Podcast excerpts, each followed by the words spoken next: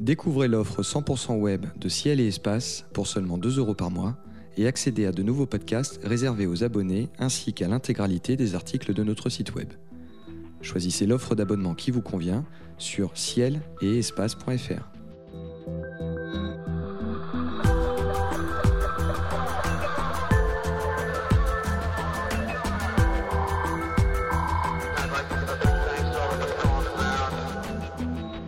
Bonjour et bienvenue sur les podcasts de Ciel et Espace. Quand pourra-t-on enfin ramener des échantillons du sol de Mars sur la planète Terre? Du 25 au 27 avril, scientifiques et ingénieurs du monde entier se sont réunis à Berlin pour faire le point sur la question. Choix des sites à explorer, discussions sur les roches à ramener impérativement sur notre planète, méthodes à mettre en œuvre pour propulser un lanceur depuis le sol de Mars, ce sont quelques-uns des points qui ont été abordés au cours de cette deuxième conférence internationale sur le retour d'échantillons martiens à laquelle était présent notre invité Nicolas Mangold. Nicolas Mangold, bonjour. Bonjour. Alors vous êtes directeur de recherche au CNRS, au laboratoire de planétologie et de géodynamique à Nantes. Vous êtes spécialiste de la géologie de Mars et à ce titre d'ailleurs impliqué depuis longtemps dans l'exploration de la planète rouge. Euh, vous êtes, je le rappelle, membre de l'équipe scientifique du rover Curiosity et vous avez donc assisté et même contribué à cette conférence à Berlin. Euh, avant d'aborder les questions scientifiques, j'aimerais d'abord avoir votre sentiment sur l'ambiance euh, générale de cette conférence, parce qu'une mission de retour d'échantillons martiens, ça fait plus de dix ans qu'on en parle. Est-ce que vous sentez qu'on se, se rapproche enfin du but? Est-ce que les agences spatiales sont en ordre de bataille? Euh, Les bouts de Mars dans nos laboratoires, c'est pour quand finalement? Oui, effectivement, les retours d'échantillons, ça fait plusieurs décennies qu'on en parle dans les agences spatiales. Et là, on a senti un regain d'enthousiasme euh, généré par euh, des appels de la NASA, des discussions entre la NASA et l'ESA euh, sur des architectures futures qui sont à des dates qui nous paraissent raisonnables, c'est-à-dire dans la deuxième partie de la décennie 2020. ce faisant, il y a eu beaucoup de discussions à la fois sur l'architecture et la science qu'on peut en faire, et ce, ce workshop est peut-être la première pierre qui va cette fois permettre de, de, lancer ces missions. Alors on parle, on parle, soyons clairs, on parle d'une mission a priori internationale. Quelles sont les agences spatiales qui sont, qui sont impliquées? Effectivement, euh, la mission serait internationale. C'est avant tout avec les agences spatiales de la NASA et de l'ESA, l'agence européenne, avec derrière l'ESA toutes les agences nationales euh, européennes, hein, y compris le CNES en France. Euh, alors on a, on a, euh, quand on pense retour d'échantillons martiens, on pense à, euh, un, rover qui, roule, qui, qui, ramasse des échantillons et qui les renvoie sur Terre. c'est un petit peu plus compliqué que ça. D'après ce que j'ai compris, une mission de retour d'échantillons se ferait en deux temps. Est-ce que vous pouvez nous, nous dévoiler un petit peu l'architecture d'une mission de retour d'échantillons martiens Oui, l'architecture, elle est, elle est assez complexe. Euh, pour des raisons techniques évidentes, c'est qu'il faut repartir d'une planète qui est assez grosse et il faut revenir sur Terre. Euh, actuellement, euh, l'architecture est en, fait en trois temps, puisque le premier temps serait un rover qui collecte des échantillons à la surface. Ce rover pourrait être le rover 2020, qui est prévu par la NASA pour le décollage dans, deux ans maintenant, mhm. qui a à son bord un centre de collecte d'échantillons, d'analyse d'échantillons et, et, de collecte et qui va garder à son bord euh, des échantillons qui potentiellement, s'ils sont intéressants, pourraient constituer les échantillons à ramener. Ensuite, la deuxième phase de la mission serait d'envoyer un atterrisseur sur Mars avec un petit rover de collecte qui va collecter les échantillons, les ramener à cet atterrisseur qui va aussi être un véhicule qui, va, décoller de la planète Mars pour rejoindre l'orbite. Et ensuite, le troisième temps serait de récupérer ces échantillons dans un orbiteur qui serait autour de Mars et qui pourrait repartir sur Terre. Et cette troisième phase, euh, éventuellement, est aussi technologiquement compliquée puisqu'il s'agit de récupérer une orbite martienne et non pas terrestre. Euh, ces euh, du coup, c'est un petit peu ça le nerf de la guerre au niveau technologique. C'est ces trois temps dans, dans l'analyse, sachant que le premier, le rover 2020, ça c'est quelque chose qui est déjà bien maîtrisé par la NASA, euh, puisque ça fait suite au rover Curiosity. C'est un peu le même type de rover. Et c'est euh, le deuxième et le troisième temps de cette mission qui vont vraiment être la nouveauté technologique. Mmh. Donc euh, le, premier pas, d'une certaine manière, ce serait euh, mars 2020. C'est acté le fait que, que, ce rover, donc le successeur de Curiosity, récolte des échantillons et les, et les, et les stocke dans, dans, un endroit en attendant qu'on vienne les chercher. C'est quelque chose qui est déjà acté ou c'est encore un, un, projet à ce stade? Alors, c'est acté, sauf que il se laisse quand même une marge d'incertitude qui est l'incertitude des échantillons qu'on va trouver. C'est-à-dire que s'il présente aucun intérêt, et évidemment, ce n'est pas des échantillons qu'on va ramener. Sauf que bon, le site est choisi pour avoir un certain intérêt quand même, des intérêts multiples, on va, on va en reparler. Mhm. Et euh, ce rover-là est quand même bien proportionné pour collecter euh, une quarantaine d'échantillons euh, de la surface et même de l'atmosphère qui puissent être ensuite collectés à la surface et ramenés sur Terre. Donc, a priori, dans l'état actuel, l'idée c'est vraiment d'utiliser ce rover 2020 comme le premier, euh, le premier maillon de, ce retour d'échantillon. Hmm. Alors, euh, on peut se poser quand même la question de. vous allez détailler l'intérêt scientifique d'un retour d'échantillon, parce qu'on a des rovers sur Mars depuis des années. Euh, ils cumulent au total 10 000 jours de présence sur la planète rouge. Ils ont parcouru 70 km. Curiosity, Opportunity, Spirit, Pathfinder, il y a presque 20 ans, ont parcouru au total plus de 70 km. Ils ont découvert, analysé quantité de roches différentes. Alors, euh, sont des laboratoires euh, in situ sur la planète rouge, euh, on peut se demander quel est l'intérêt de, ramener finalement des roches sur Terre. Oui, effectivement, on peut, se poser la question. Alors, l'intérêt est multiple. alors, au niveau scientifique, je vais en parler dans une minute, mais déjà au niveau technologique, c'est utile, ne serait-ce que pour réfléchir aux prochaines missions habitées. Si on veut un jour emmener des hommes sur Mars et les ramener, de ramener avant des échantillons ça paraît être un premier maillon intéressant pour euh, démontrer la, faisabilité de, ce concept. Mhm. Alors ensuite, au niveau euh, purement scientifique, disons de nos, de nos études à, nous d'investigation des roches martiennes et de la compréhension de, Mars en tant que planète, et éventuellement d'y chercher la vie, puisque ça fait partie aussi des questions fondamentales qu'on se pose, euh, les analyses qu'on peut faire sur Terre, sont infiniment plus détaillés que ce qu'on peut faire avec des rovers. Même si avec les rovers, on a beaucoup de résultats euh, sur la chimie, la minéralogie euh, du sol, un petit peu sur la matière organique grâce à l'instrument SAM qui aborde Curiosity. Euh, les instruments qu'il y a sur Terre, qui occupent des fois des laboratoires de plusieurs dizaines de mètres carrés, ont des précisions, je pense notamment au microscope électronique, qui permettent d'analyser des particules de moins d'un micromètre, mhm. détailler leur chimie, leur texture, euh, tout ça, c'est pas faisable euh, sur un rover parce que ça nécessiterait d'emmener des instruments beaucoup trop compliqués qui demandent des préparations d'échantillons. Et ça, c'est possible qu'avec des retours d'échantillons. Donc, pour les analyses de, très fines des échantillons, au niveau de leur géochimie, au niveau euh, des analyses éventuellement exobiologiques, l'analyse in situ a ses limites et les laboratoires terrestres ont démontré qu'ils arrivaient très loin dans l'analyse d'échantillons, même microscopiques, par exemple, la, mission Stardust a récupéré des, vraiment des poussières euh, collectées dans euh, l'environnement des astéroïdes. Et ces poussières cométaires ont apporté des, informations sur la façon dont le système solaire s'est formé. Donc, ce qu'on peut faire avec des échantillons martiens euh, une fois sur Terre est, vraiment beaucoup plus euh, développé. Hmm. donc, en fait, d'une certaine manière, sur place, on a beaucoup d'échantillons, parce qu'on a Mars en fait sous les, sous les roues, si j'ose dire, mais des instruments qui sont euh, pas assez perfectionnés. Et sur Terre, on en ramènerait peu d'échantillons, parce que j'imagine qu'on va pas en ramener non plus des kilos. mais par contre, on a des instruments très pointus qui permettent de faire parler les poussières. C'est ça, si je, si je résume. Oui, c'est ça. On peut, on peut, avoir des instruments très pointus qui permettent de, de faire parler, je pense notamment aux sédiments, parce que les, sédiments sont, euh, disons, euh, le type d'échantillon le plus intéressant pour les aspects exobiologiques. En tout cas, toute partie euh, altérée d'une roche, soit une roche magmatique altérée avec de l'eau qui est transformée ou des sédiments qui sont issus d'une activité aqueuse, vont pouvoir dévoiler des aspects qui ne sont pas dévoilables à l'échelle de ce qu'on fait avec le rover actuellement même si avec le rover, on, dévoile beaucoup d'aspects sur la compréhension de l'environnement aqueux, la compréhension du climat, euh, l'évolution chimique de Mars, il y a un niveau supérieur de compréhension qui est possible grâce aux analyses euh, en laboratoire sur Terre. Je vais me faire l'avocat du diable. Euh, je sais qu'on a découvert euh, une, centaine de météorites martiennes. Euh, je crois que l'échantillon a doublé depuis, depuis 2011. Là, pour le coup, c'est des bouts de Mars entiers hein, qui, sont, qui sont récupérés sur Terre. là aussi, ça ne suffit pas, la météorite martienne, pour, pour explorer Mars c'est un, très bon point, effectivement. C'est quelque chose qui a été beaucoup discuté durant le, meeting le mois dernier.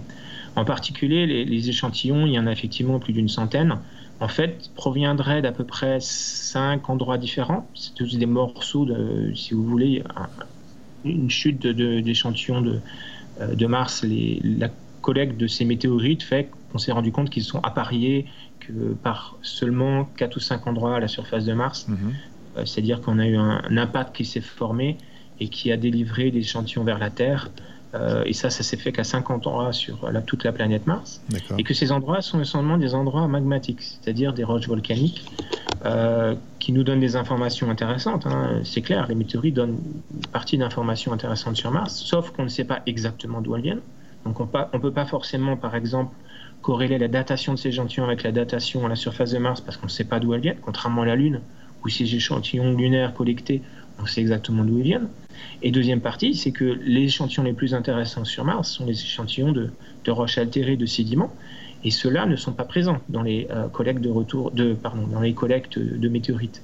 On n'a actuellement aucun sédiment récolté de Mars, et ça, c'est probablement parce que les sédiments sont beaucoup plus meubles, friables, et ils n'ont pas survécu à d'éventuels transports euh, par des, météorites euh, jusqu'à la Terre. Donc l'intérêt reste, malgré le fait qu'on ait un certain nombre de, météorites, les problèmes posés ne sont pas les mêmes du coup. Alors justement, à cette conférence à Berlin, vous, avez présenté les résultats de, l'étude IMOST, hein, International MSR Objectives and Samples Team. Donc grosso modo, vous faites partie de l'équipe qui, qui, qui, s'intéresse au, site qu'il faudra, faudra aller euh, étudier, euh, observer, où il faudra aller récolter des échantillons. Euh, je crois que vous avez retenu cinq types d'environnements martiens qui vous paraissent d'un intérêt évident pour le retour d'échantillons. Est-ce que vous pourriez, pourriez, nous les présenter?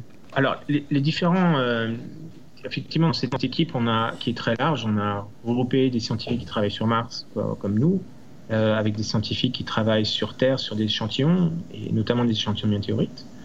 Et on a pu, disons, essayer de se référer à ce qu'on connaît sur Terre pour euh, mentionner l'intérêt euh, d'aller sur Mars dans des types d'environnements euh, précis. Alors un premier type d'environnement précis, c'est assez évident, ce sont des endroits où l'eau a stagné, comme des lacs, et dans lesquels des sédiments ont pu être collectés.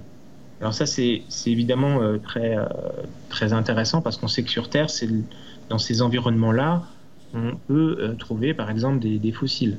Donc euh, cet environnement-là, il est actuellement investigué par euh, Curiosity à Crater, puisqu'on analyse des, roches argileuses qui ont sur, sur, plusieurs dizaines, voire centaines de mètres d'épaisseur. Donc c'est des, des, environnements qu'on commence à connaître, euh, mais on peut en avoir d'autres sur Mars et pas forcément du même âge et pas forcément avec le même environnement chimique. Donc ça, c'est un premier environnement qui est, très intéressant. Le, rover Curiosity euh, dans le cratère Gale, il est actuellement dans ce, ce genre d'environnement, dans, dans, un, ancien lac, c'est ça? Je crois qu'on a trouvé des, des, indices de, de, présence d'eau euh, passée, d'accord Oui, c'est ça.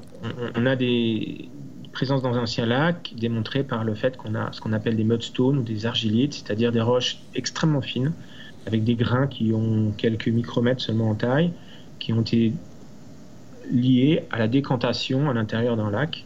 Euh, et on peut démontrer qu'il ne s'agit pas d'une décantation liée à la poussière atmosphérique, par exemple. On a vraiment des, une architecture des, sédiments qui est typique d'échantillons lacustres.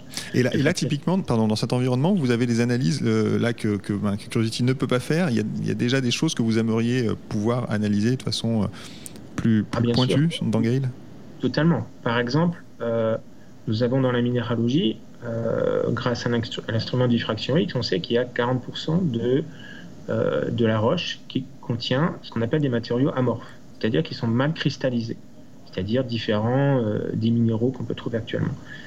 et du coup, ces 40%, on ne sait pas les analyser. C'est-à-dire qu'on en a une chimie à peu près approximative, mais on ne sait pas de quoi ils sont faits. Et ça, c'est important parce que ces matériaux amorphes on ne sait pas s'ils constituent une dégradation des roches anciennes, des sédiments anciens, ou s'ils constituent, euh, par exemple, une dégradation sous les, euh, les vents stellaires, euh, sous les rayons cosmiques, une fois arrivés à la surface de Mars, ou s'ils ont déjà été présents il y a 3 milliards d'années, et auquel cas ils ont survécu pendant 3 milliards d'années, ce qui est étonnant, parce qu'en général, matériaux amorphes sur Terre, c'est un peu les précurseurs de minéraux plus, mieux cristallisés. Donc là, il y a tout un pan d'exploration martienne qui s'ouvre, c'est assez détaillé au niveau, disons, géologique, géochimique, mais qui est très important pour nous pour comprendre les conditions exactes à la fois de formation, mais aussi de préservation euh, des sédiments, parce que si un jour la vie s'est formée et a été euh, enregistrée dans ces sédiments, il va falloir aussi savoir si elle était bien préservée. donc cette préservation-là, il faut, faut savoir l'étudier, et là c'est sûr qu'avec des instruments terrestres, on pourrait répondre à beaucoup de ces questions. Il y a un deuxième type, je crois, d'environnement qui vous intéresse beaucoup, ce sont les, sites hydrothermaux. Euh, on a découvert des sites hydrothermaux fossiles sur la planète rouge. Alors oui, les sites hydrothermaux, ils sont de, plusieurs types. Il y a des sites hydrothermaux profonds qui ont été exhumés. Ça, par exemple, autour de cratères d'impact, on retrouve des roches hydrothermales. comment on sait que ce sont des roches hydrothermales? Ce sont les minéraux qui nous informent euh, de cet état de, pression et de température, parce que euh, on a des minéraux qui sont formés, euh, je pense à la serpentine notamment, par circulation d'eau à des températures supérieures à 100 degrés typiquement. Donc ça, ça nécessite soit de la chaleur importée profonde, soit de la chaleur importée par des cratères qui créent de la chaleur. Localement, on peut avoir l'hydrothermalisme en surface, et alors là, on est dans deux environnements distincts, parce que si c'est en surface, c'est d'autant plus intéressant. On se retrouve dans des environnements, comme vous savez localement en Islande, autour des geysers, euh, en Éthiopie, autour des sources chaudes, des environnements dont on sait qu'ils ont été déjà explorés sur Terre pour montrer, pour, euh, je pense aussi à Yellowstone d'ailleurs, qui est un, excellent endroit pour de l'hydrothermalisme de surface. C'est des endroits qui sont très étudiés par les exobiologistes pour euh, montrer comment la vie s'adapte à des conditions extrêmes. Et euh, certains pensent encore que la vie a pu démarrer dans des conditions un peu extrêmes, puisque la vie, il y a 4 milliards d'années sur Terre, n'était pas, probablement pas démarrée dans des conditions qui sont celles qu'on a à la surface de la Terre actuellement. Mmh.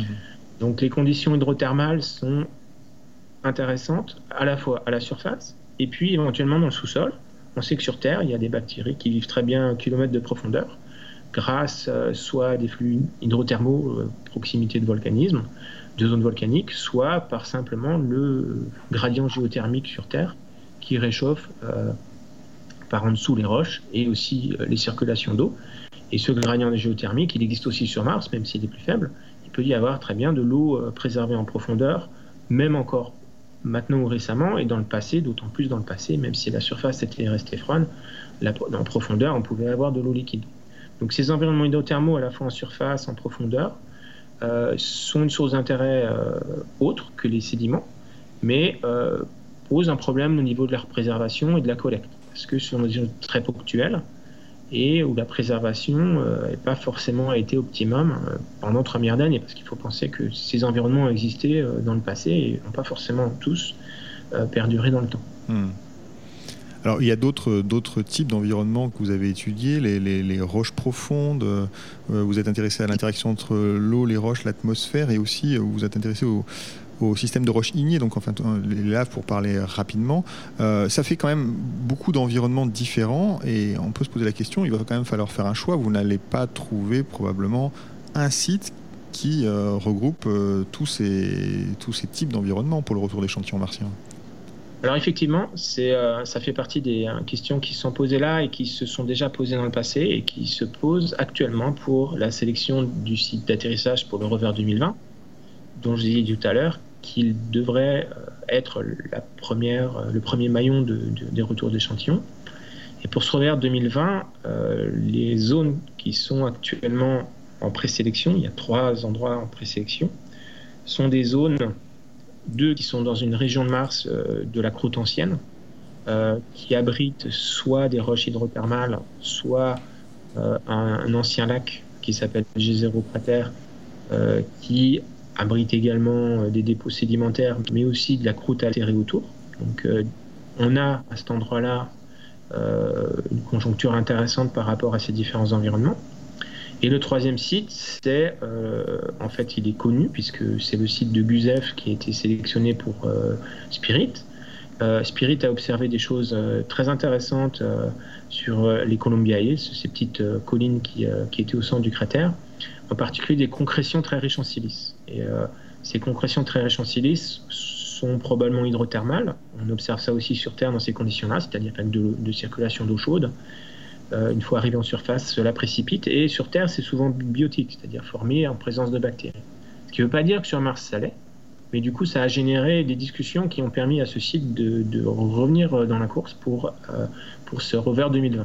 Alors, je ne vous cache pas qu'en tant que, que participant au rover 2020, moi, je préférerais qu'on explore un site un peu original et nouveau.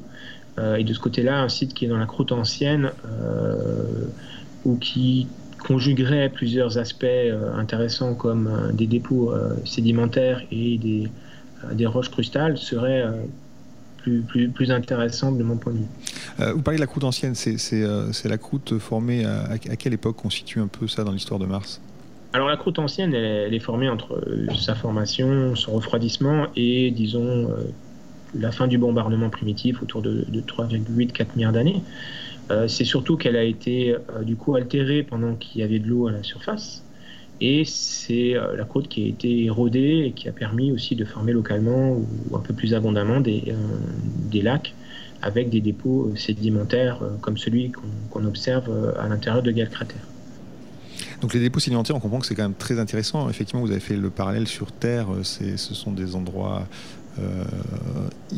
euh, rêver pour pouvoir trouver des, fossiles. Euh, si le sol martien, euh, d'abord si, Mars a abrité la vie et, si on a des chances de, retrouver des traces, il faut, chercher quel type de fossile parce que bon, quand on pense fossile pour un, humain typique, disons, on pense à voilà, des coquillages, ce genre de choses. est-ce que c'est ce genre de choses que vous cherchez sur Mars ou est-ce que ce sont des, traces de vie d'un type euh, différent bah, C'est toute la question. C'est-à-dire que ce qu'on cherche peut être, euh, par exemple, euh, des colonies de bactéries, auquel cas on peut éventuellement arriver à, des formes macroscopiques de type stromatolite. C'est évidemment le, un petit peu le graal du géologue ou de l'exobiologiste qui travaille sur Mars. Mais de manière plus, disons, plus raisonnable, de découvrir ne serait-ce que des enrichissements en matière organique, euh, des molécules un peu particulières qui contiennent du carbone. Euh,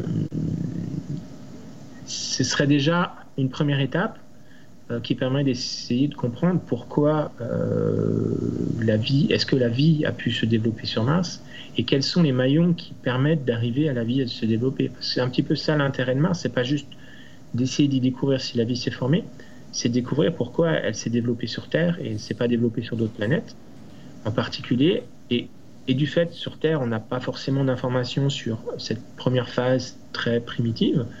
Euh, avant qu'on ait des bactéries bien formées, qu'est-ce qui s'est passé euh, Par quel stade euh, l'ADN, l'ARN ou d'autres molécules complexes sont apparues? Ça, peut-être que Mars a préservé ces stades initiaux sans avoir développé de vie à proprement dit. Et, ça, on peut le savoir que si on fait des analyses très détaillées de sédiments qui contiennent de la matière organique. D'où encore donc l'intérêt d'un retour d'échantillons. Euh, d'ailleurs, j'ai parlé, euh, vous parlez de, de, poudre, euh, j'ai parlé de bout de Mars, mais en réalité, les échantillons, sous quelle forme ils vont être récupérés et ramenés sur Terre? Oui, oui, les, les, échantillons sont récupérés. en fait, ce sont des petites carottes de, la surface de roches qui font quelques centimètres euh, de profondeur, euh, typiquement un centimètre d'épaisseur. Euh, et ces petites carottes vont être collectées à l'intérieur de tubes bien scellés pour ne pas être contaminées ensuite à leur arrivée sur Terre. Et ces petites carottes, l'idée c'est d'en collecter non pas une ou l'autre sur des terrains très différents, mais d'en collecter des, des suites d'échantillons. C'est-à-dire qu'en fait, pour bien comprendre un endroit, et on parler d'exobiologie, mais aussi de géologie en général. Euh, pour comprendre les liens entre les différents endroits, il faut collecter à plusieurs euh, euh, endroits d'une unité géologique pour comprendre les processus dans lesquels il s'est formé. Par exemple, un sédiment peut avoir des processus de formation, voire des processus de, de préservation, de diagénèse, c'est-à-dire toutes les modifications du sédiment par, les fluides aqueux. tout ça peut être très différent à la base ou au sommet d'une séquence sédimentaire. Et du coup, de collecter à différents endroits permet de comprendre ces environnements. Comprendre ces environnements, euh, là on parle par exemple de dépôts lacustres euh, qui ont été enfouis plus ou moins profondément, avec des conditions par exemple d'acidité, de pH qui sont différentes. Ça, ça va permettre de, de, comprendre pourquoi la matière organique, par exemple, si on en trouve, elle va être mieux préservée à un endroit qu'à un autre, comment elle a été transformée par ces processus post-déposition. Et du coup, c'est très utile d'avoir une suite d'échantillons, pas juste un échantillon isolé qui va donner une information très locale et pas très bien, pas forcément très bien calée par rapport à la géologie locale. Hmm. Donc ça, c'est un peu la raison pour laquelle il y a une quarantaine de, d'échantillons qui sont collectables par, par ce rover. Euh, justement, euh, euh, à un moment, quand ils seront retournés sur Terre, il faudra évidemment les analyser. J'imagine que beaucoup de monde voudra avoir la chance d'analyser ces échantillons. mais j'imagine qu'il faudra prendre des précautions particulières. Alors évidemment, on n'a aucune idée de, on ne sait pas si la vie est apparue sur Mars, mais j'imagine qu'on va prendre des précautions de ce point de vue-là. Comment ils vont être traités ces échantillons extraterrestres? Effectivement, euh, la, protection euh, va être très très forte. Elle va être à peu près euh, celle qu'on a pour des virus de type Ebola, c'est-à-dire des laboratoires très sécurisés, avec des enceintes pressurisées. cela afin d'éviter une éventuelle contamination, on ne sait pas, hein, par des virus ou autres qui pourraient exister dans le sol martien. on n'a jamais découvert, mais on ne peut pas préjuger de ce qu'il peut y avoir. Euh, l'un dans l'autre, c'est aussi une bonne protection de l'échantillon lui-même par rapport à la contamination que nous, euh, terriens, puissions faire sur l'échantillon, parce qu'évidemment, euh, la vie sur Terre est partout et, d'autant plus sur les doigts des manipulateurs, etc. Donc, garder l'échantillon en, chambre cloisonnée sera nécessaire et les analyses se feront uniquement à peut-être deux ou trois endroits sélectionnés qui se feront dans des conditions, euh, encore une fois, de, celles de, que peuvent faire les biologistes pour des virus. Donc il faudra protéger euh, la Terre de Mars, mais aussi et peut-être surtout protéger Mars de la Terre en l'occurrence. Exactement, exactement. Très bien, bah, écoutez, merci beaucoup Nicolas Mandegol d'avoir participé à cette émission depuis Toulouse. cette émission consacrée au retour d'échantillons martiens, elle a été présentée comme chaque mois par David Fossé, réalisée par Nicolas Franco. À très bientôt à l'écoute de Ciel Espace Radio. Merci, au revoir. Merci beaucoup.